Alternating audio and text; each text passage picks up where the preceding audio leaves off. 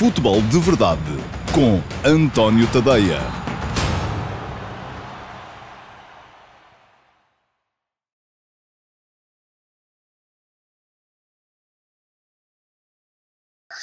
Bom dia a todos, este é o Futebol de Verdade de um, sexta-feira, dia 6 de novembro de 2020. Um, uma edição do Futebol de Verdade que vai ter. Um, vai ter Liga Europa, uh, vai ter Seleção Nacional, vai ter Liga Portuguesa, portanto, vai ter muita coisa relacionada com uh, futebol para em podermos entrar num fim de semana que vai ser um fim de semana absolutamente, um, eu gosto desta palavra, escalofriante, porque vamos ter um, aí um duelo entre o Manchester City e o Liverpool Football Club em Inglaterra, um Bayern Borussia Dortmund na Alemanha, portanto vai ser um fim de semana enfim, se estiver a chover como está, como está hoje, pelo menos aqui por, por Lisboa, é daqueles fins de semana que convida a ficar no, no sofá a ver uh, os jogos desses campeonatos todos por aí fora e também do campeonato português, porque vamos ter, uh, além de um Futebol Clube Porto Portimonense, vamos ter um Vitória Sport Clube Sporting e um Benfica Sporting Clube Braga, dois jogos também ali a, a, a meterem frente a frente uh, equipas que estão pelo menos sempre a lutar por posições europeias na Liga Portuguesa. Portanto, vamos ter aí muito futebol de grande qualidade. Para já, Queria falar-vos um bocadinho um, daquilo que foi a convocatória de Fernando Santos para a Seleção Nacional uh, feita ontem. Uh, algumas alterações, foram alterações uh, pontuais, nada absolutamente extraordinário. Um, e, enfim, a registrar as estreias de Paulinho e de Pedro Neto.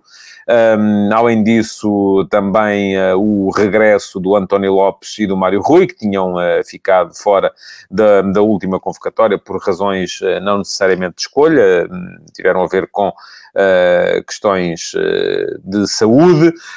Há também o, a entrada do Domingos Duarte, que na última convocatória tinha sido chamado para substituir o José Fonte, na altura em que o José Fonte teve que se afastar porque estou positivo para, para a Covid-19. Uh, desta vez o Domingos Duarte mantém-se, mas agora é o Pep quem fica fora. O Pep está fora por perdão, uma questão que tem a ver com, com uma lesão, depois de ter também ele estado inconclusivo à Covid-19. Portanto, temos ali o núcleo uh, dos convocados a Fernando Santos, são mais ou menos os mesmos, uh, e há então a entrada, esta sim vale a pena, uh, vale a pena realçar as entradas de Paulinho e Pedro Neto. Paulinho que esta época ainda só fez dois golos, ambos na Liga Europa, ao AEC e ao Joria, não marcou ainda na Liga Portuguesa, mas é um jogador que já na época passada vinha reclamando uma oportunidade, aparece em vez do André Silva na lista de Fernando Santos, enfim, André Silva tem feito também ele um excelente início da época, começa a haver muitas opções para o ataque da Seleção Nacional, o que é,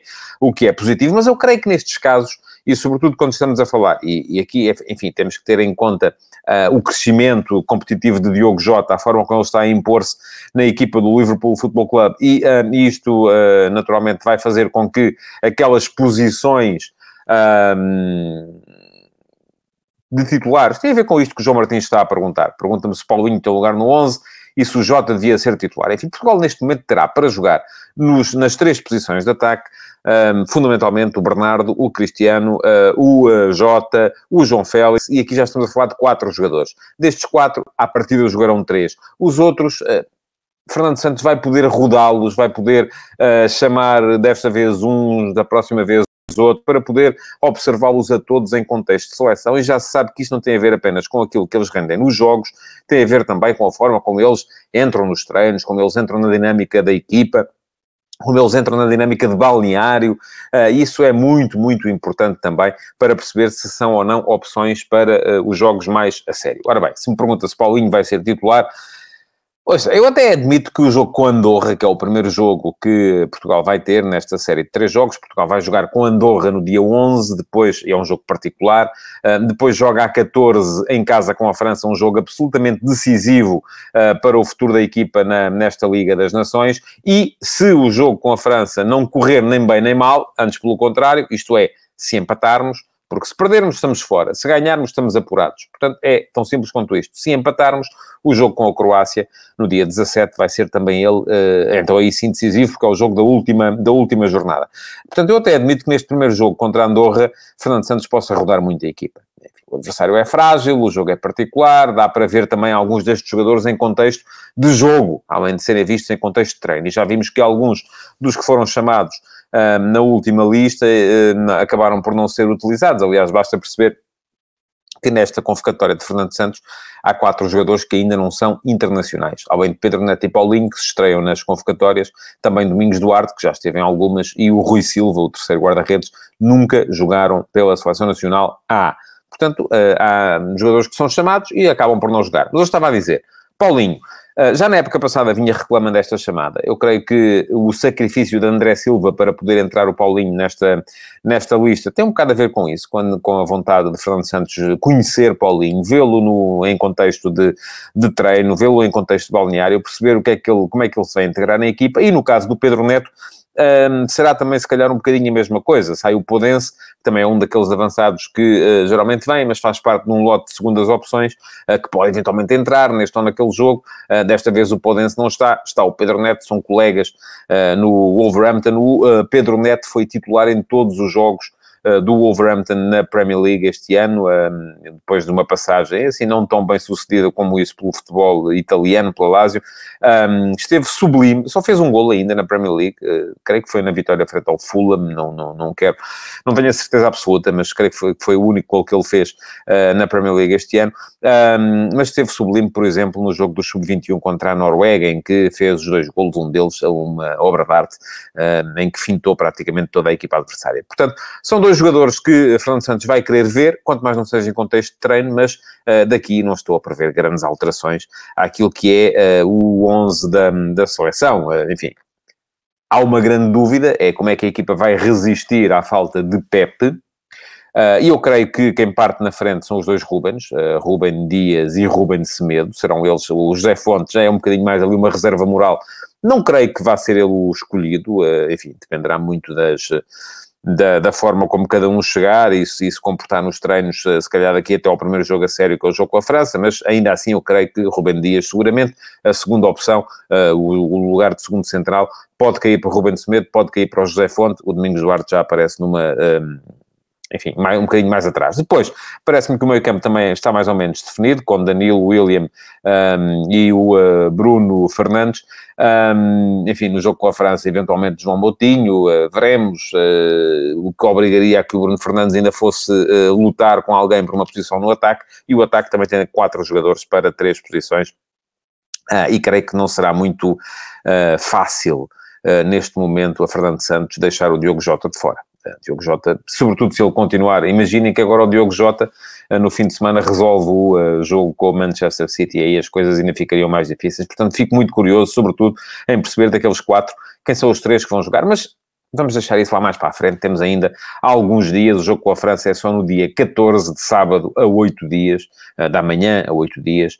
Um, portanto, ainda antes disso há o jogo com a Andorra. Mas o jogo com a Andorra é como digo, é, vai ser um joguinho para, uh, para aquecer os motores, uh, provavelmente com muitas segundas escolhas, porque depois há dois jogos, eles sim fundamentais, com a França e com a Croácia. Teremos tempo para falar nisso na semana que vem.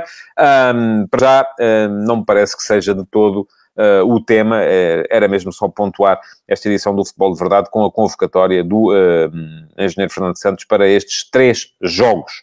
Um, bom, vamos então passar à Liga Europa de ontem, e se eu na semana passada apareci aqui todo uh, satisfeito porque tinham sido sete golos de equipas portuguesas, três vitórias, eu recordo, Porto tinha ganho 2-0 ao Olympiacos, Benfica 3-0 ao Standard Liège, um, o uh, Sporting Clube Braga uh, 2 a 1 ao, uh, ao Joria, portanto tinha sido 7 a 1 em golos, esta semana a coisa correu mal, e os 7 golos que tínhamos marcado na semana passada sofremos uh, nesta semana uh, em, em, outros três jogos. É verdade que o Porto manteve a baliza virgem, conseguiu ainda assim ganhar por 3-0 ao Olympique de Marselha.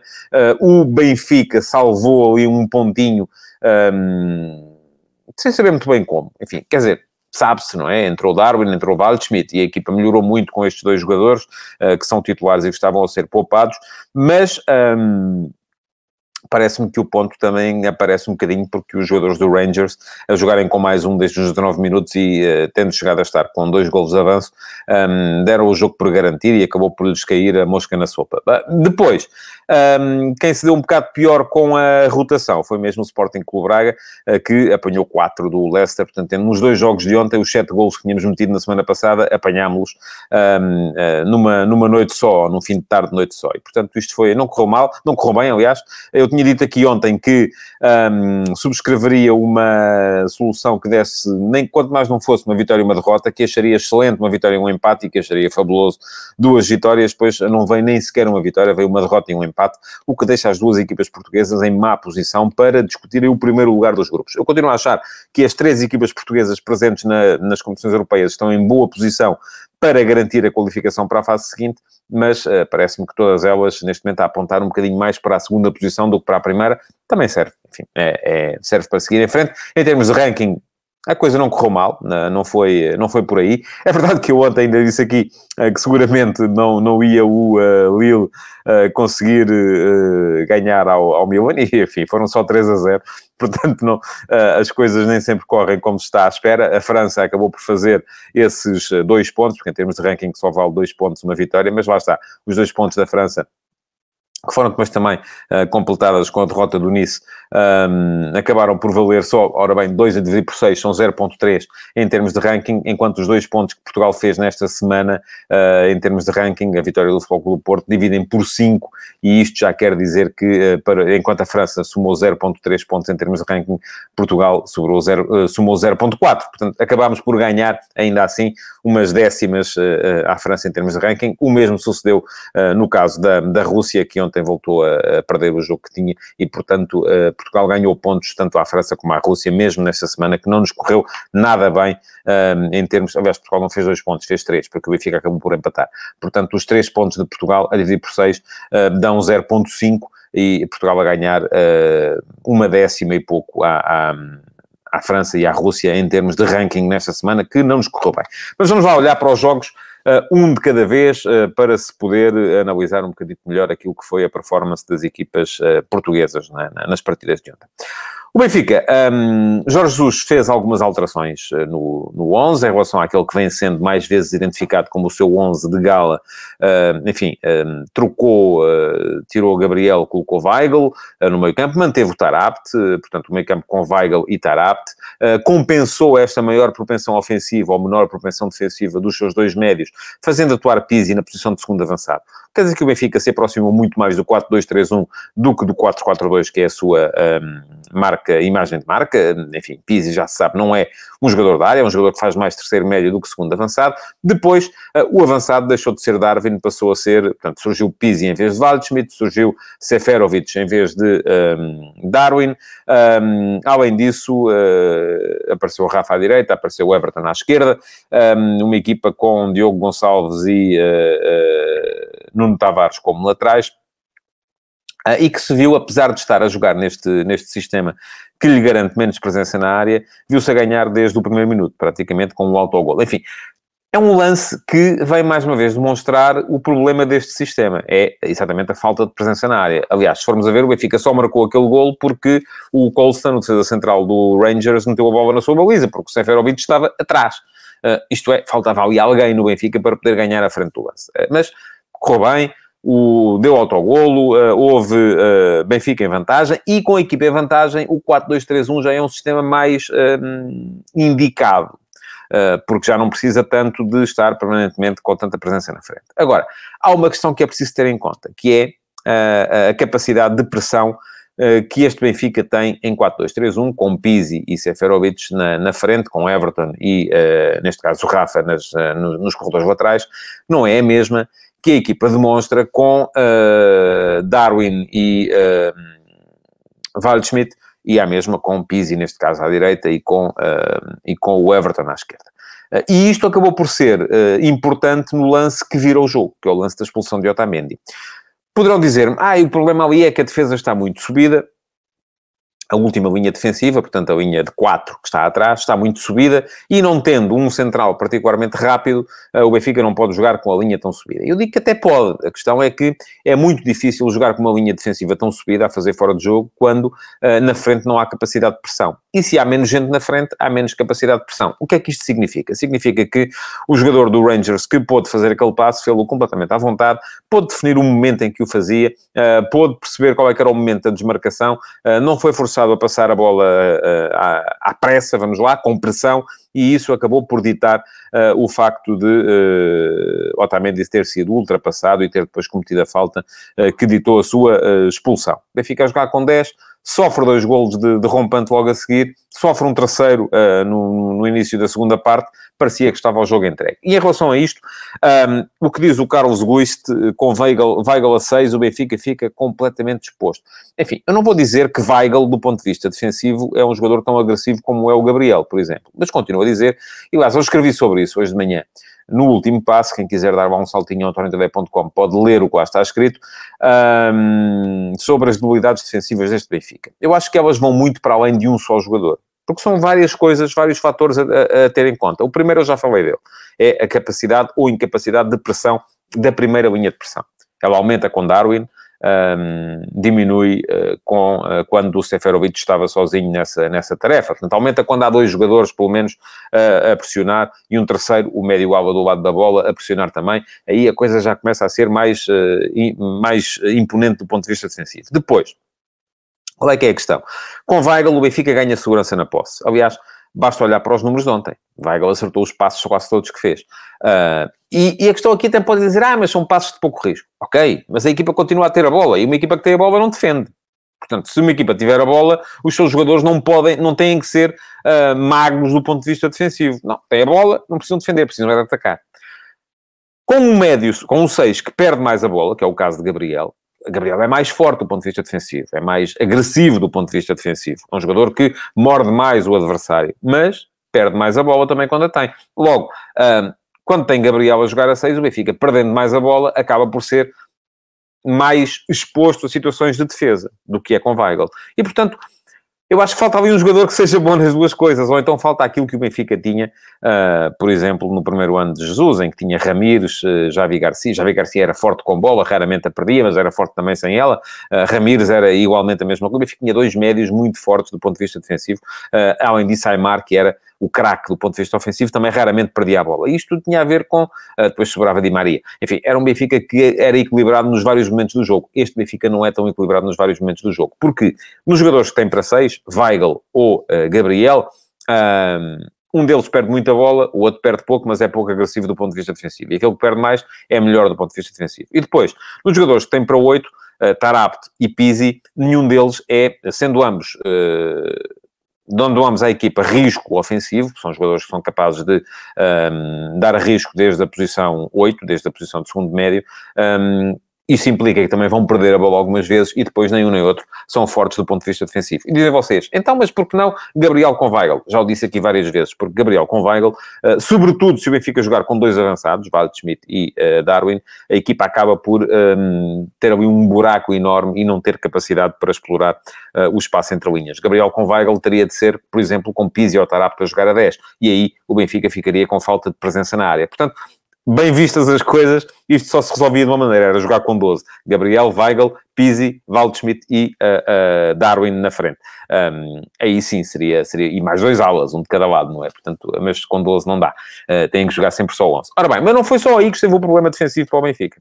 Uh, aliás, eu acho que o problema mais preocupante nem sequer foi esse, foi a forma como os laterais um, foram constantemente ultrapassados e atenção, não aconteceu só com o. Uh, não é só o erro do Diogo Tavares no momento de aliviar uh, a bola no lance que deu o empate ao Rangers, que ele faz autogolo.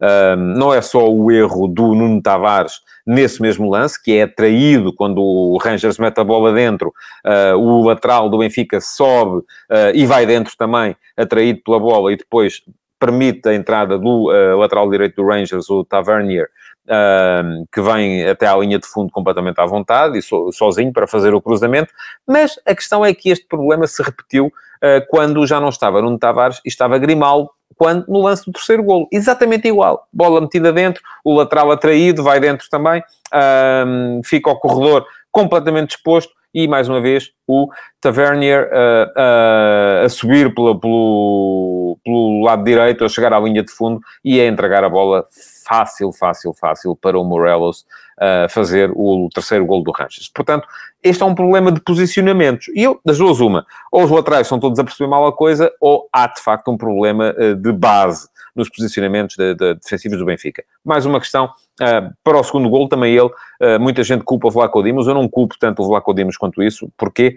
Porque o Camará uh, está completamente à vontade para fazer aquela finalização à entrada da área. E reparem, tive o cuidado de ir ver, o Benfica tinha dentro da área, além do guarda-redes, sete jogadores. Estavam sete jogadores dentro da área. O remate é feito um metro fora da área. Não há ninguém que vá uh, condicionar a ação do uh, Camará no momento do remate. E atenção, 7, no momento em que o Benfica só tinha 10. Portanto, dos 10 jogadores do Benfica, 8, portanto, 7 de campo, mais o guarda-redes, estavam dentro da área. Este é um problema também de posicionamentos. Os médios são muitas vezes, sobretudo quando a equipa sente insegurança defensiva, os médios são muitas vezes chamados a, a, a recuar demasiado, sentem-se impelidos a recuar demasiado e isso acaba por condicionar a ação defensiva da equipa. O Benfica só tinha dois jogadores fora da área naquele momento e mesmo assim conseguiu permitir eh, um remate à entrada da área uh, completamente à vontade que deu, que deu o gol ao adversário. Depois, bom, o resto do jogo. O resto do jogo é Darwin e uh, cada vez mais estou convencido de facto que o Benfica tem ali uma, uma minador. O jogador entrou, um, aos 60 minutos uh, e foi fundamental nos dois golos que o Benfica fez e que lhe salvaram ainda assim um ponto e mantém o Benfica uh, bem dentro da luta pelo, pelo, primeiro lugar do grupo. Enfim, é preciso ir pelo menos empatar uh, Glasgow, não me parece impossível de todo. Um, enfim, empatar em Glasgow tinha que ser por três golos, portanto, o melhor é mesmo pensar em ganhar. Uh, embora o Rangers ainda tenha depois também os jogos contra o Standard e o, uh, e o uh, Lech Poznan para, para vencer, e se o Benfica conseguir fazê-lo também.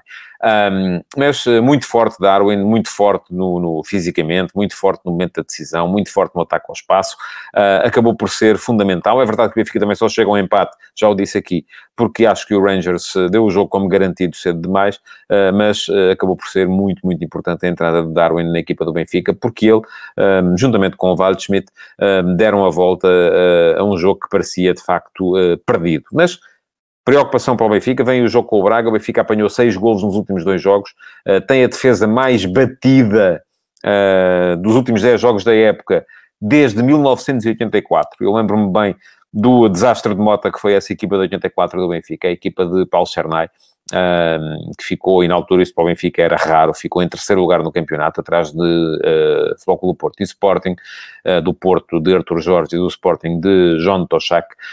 Um, e, e, e, atenção, o Benfica não sofria tantos golos em dois jogos também já há algum tempo. Isto faz com que a equipa uh, esteja a ser demasiado permeável do ponto de vista defensivo, embora esteja a ser, de facto, uma máquina do ponto de vista atacante. Diz o Carlos Guiste, Darwin a continuar assim, não sei se passa de janeiro. Passa, esteja descansado que passa, não, há, não parece que haja interesse do Benfica em uh, vender o jogador tão cedo, até porque sabe perfeitamente que pode fazer mais dinheiro com ele no mercado de, de verão do que no mercado de inverno. Ora bem, acabou o Benfica, jogou o Braga. E o Carlos Carvalhal Uh, também fez muitas alterações em termos de, de 11, há ali vários jogadores que são, uh, e eu já tinha chamado aqui a atenção para isso, se vínhamos aqui a falar de, de, dos casos de Benfica e Flóculo do Porto, uh, que um, estavam a sobrecarregar os seus jogadores nucleares, esse efeito era ainda mais evidente no Sporting Clube Braga, que tinha mais utilização. Neste ciclo terrível que foi para as equipas que estão nas competições europeias, foram três semanas a jogar sempre ao fim de semana e a meio da semana, vai acabar no próximo domingo, com o Benfica Braga, enfim, uh, e com o Flóculo Porto Portimonense, mas no Braga, esse efeito era ainda mais notado, notado porque os, os, jogadores nucleares da equipa do Braga tinham mais minutos feitos neste ciclo do que os jogadores do Benfica ou do Futebol Clube Porto. Portanto, tinha rodado menos o Braga. E a verdade é que o Braga vinha com um doping muito importante, que eram as seis vitórias consecutivas. Quatro vitórias no campeonato, depois das duas derrotas com que abriu a, a temporada, e duas vitórias nas primeiras duas jornadas da Liga Europa. E isso acaba por também atenuar um bocadinho os efeitos da fadiga. Ora, mas Carvalhal disse anteontem, antes do jogo, na antecipação do jogo, que os jogadores não são máquinas e fez algumas alterações. E a questão é que não mudou uh, apenas os jogadores, mudou também a forma de, de, de, organização da equipa. E o Braga apareceu ontem em campo contra o Leicester City numa organização difícil de interpretar do meu ponto de vista para os jogadores. Porquê? Porque pareciam três centrais, mas na verdade não eram. Uh, o Braga apareceu com o Bruno Viana, o David Carmo e o Raul Silva, os três atrás. Uh, mas uh, isto, uh, pergunta-me o Carlos Gusto se eu acho que o Carvalhal pensou mais no Benfica do que no Leicester. Não, eu acho que o Carvalhal pensou naquele jogo e achou que com os jogadores que tinha não podia, não tinha condições, os jogadores que vinham utilizando sempre não tinha condições para jogar. E muitas vezes essa ideia de que se poupa para o jogo seguinte, não, poupa-se porque naquele jogo os jogadores não estão em condições. bom, e a dizer, quando a equipa do Braga não tinha a bola, defendia 5-4-1. E defendia 5-4-1 com estes três que eu já disse, Bruno Viana, eh, David Carmo e Raul Silva como centrais. Galeno fechava o corredor direito, o Jogai fechava, uh, perdão, Galeno fechava o corredor esquerdo, Jogai fechava o corredor direito, havia dois médios à frente, o uh, Almos Ratti e o João Novaes, e depois, entre o Abel Ruiz e o, um, ehm, e o André Horta, Uh, cada um deles aparecia como, enfim, o Abel Ruiz mais próximo do Paulinho, posição de ponta de lança, o André Horta mais a fechar uh, o corredor uh, direito, mas fazendo muitas vezes terceiro médio. Portanto, era uma, uma situação em que o, o Braga, quando recuperava a bola, o Raul Silva abria como, como lateral esquerdo, o Galeno subia para extremo esquerdo, o André Horta ia ocupar a posição de interior direito, porque o Gaio dava a largura daquele lado, e o Abel Ruiz ia fazer a, a, a, posição de segundo ponta de lança perto do, do Paulinho. Não é fácil de explicar, como não é fácil de interpretar, seguramente. Um, e isto terá levado também a alguns desequilíbrios na equipa do, do Sporting Clube Braga, que estava a cristalizar no 4-2-3-1 e estava a conseguir uma série de vitórias consecutivas no 4-2-3-1. Ontem não foi bem assim e acabou por uh, haver ali alguns problemas, do meu ponto de vista, de interpretação, que levaram, por exemplo, ao primeiro golo do, do, do, uh, do, do Leicester City. Enfim, há uma situação de bola parada, é verdade. Houve ali algum alguma falta de atenção do Bruno Viana, que deixou uh, que o Ianacho se lhe escapasse nas costas no momento em que é feito o lançamento lateral por parte do Fux, um, e depois o Ianacho só teve que uh, tabular com o Madison para, para, com alguma fortuna e alguma perseverança também, conseguir o gol. É verdade que os primeiros golos do Leicester também foram fruto de alguma, de alguma sorte. O primeiro já, já, já me referi a ele, o segundo é um remate de fora da área do Ianacho, que tabela no jogador do Braga e acaba por trair o, o Mateus. O jogo até aí esteve muito dividido, mas eu acho que a perder por 2 a 0 e com uma série de segundas opções em campo, a equipa do Braga desistiu do jogo, tal, da mesma forma e acabou por, por eh, sofrer mais, mais dois golos. Podia até ter sofrido mais na ponta final, porque o Mateus na ponta final foi importante, mas o resultado, do meu ponto de vista, pelo menos, não expressa aquilo que as duas equipas jogaram até o 2 a 0. E até podem dizer, ah, mas o 3 a 0 foi logo no início da segunda parte. Sim, é verdade. Mas até aí vimos um jogo equilibrado. Vimos um jogo em que uh, o Leicester City não teve assim tantas situações de golo uh, e em que, mesmo com todos estes problemas de interpretação da organização, de. Uh, segundas linhas que não terão a mesma capacidade das primeiras e faltavam ali jogadores que têm vindo a ser importantes na equipa do Braga ultimamente, como o Ricardo Horta ou o Gaetan, enfim, um dos dois, o Yuri Medeiros, o Fran Sérgio, portanto, gente que o Sequeira, gente que uh, me parece que é fundamental uh, para que esta equipa, o Castro, uh, para que esta equipa do Braga jogue aquilo que tem jogado. É? Portanto, faltavam os dois médios, um dos laterais e dois dos jogadores de apoio ao avançado.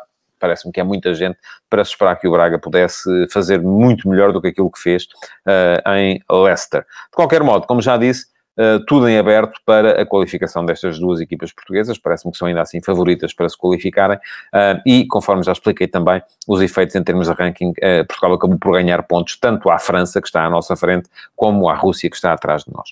Última, um, último tema deste Futebol de Verdade de hoje, tem a ver com a jornada que aí vem. Já, já deixei aqui um lamiré. Uh, estou particularmente interessado nos, nos jogos, enfim, no Porto Portimonense, como é evidente, porque é uma das equipas que, que, que luta pelo título, ao Comitê Nacional, contra uma equipa do Portimonense que na ponta final da época passada foi das melhores equipas uh, pós-pandemia, uh, com a entrada do Paulo Sérgio, mas que não tem vindo a justificar uh, esse rendimento na, naquilo que, este, que já leva de 2020-21, mas, sobretudo, na forma como se, vai, se vão comportar o Sporting e o Benfica, e o Braga e o Vitória, um, nos jogos de cartaz desta jornada. Vamos ter Vitória Sport Clube Sporting, um, uma equipa do... São as duas melhores defesas do campeonato, frente a frente, as equipas com menos golos sofridos, pelo menos.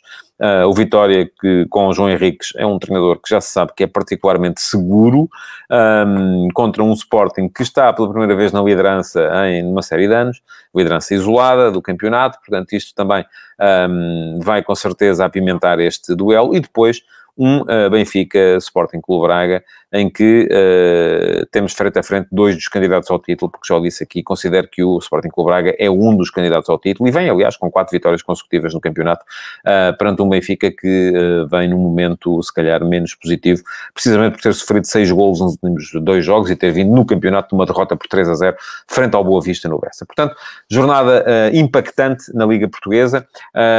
cá estarei para vos falar dela na segunda-feira em mais uma edição do Futebol de Verdade. Entretanto, aquilo que vos posso pedir é que coloquem o vosso like nesta edição de hoje, que a partilhem uh, e que continuem a deixar perguntas, porque se vierem nas próximas horas, ainda chegam a tempo de ser uh, submetidas a concurso para o Q&A, que é amanhã. Portanto, amanhã, meio-dia e meia, não há futebol de verdade, sábado, mas há Q&A, perguntas e respostas, em que eu vou responder às perguntas que sobraram das cinco edições do Futebol de Verdade desta, desta semana. Vou gravar ainda hoje, como faço sempre, eu gravo à sexta-feira ao final da tarde, uh, mas quem deixar ainda perguntas uh, hoje, até à hora que eu vou gravar, uh, poderá vê-las respondidas na edição de amanhã do Q&A. Não vai estar em direto nas minhas redes sociais, vai estar apenas no meu site, mas com link em todas as minhas redes sociais. Então, muito obrigado por terem estado desse lado e até amanhã.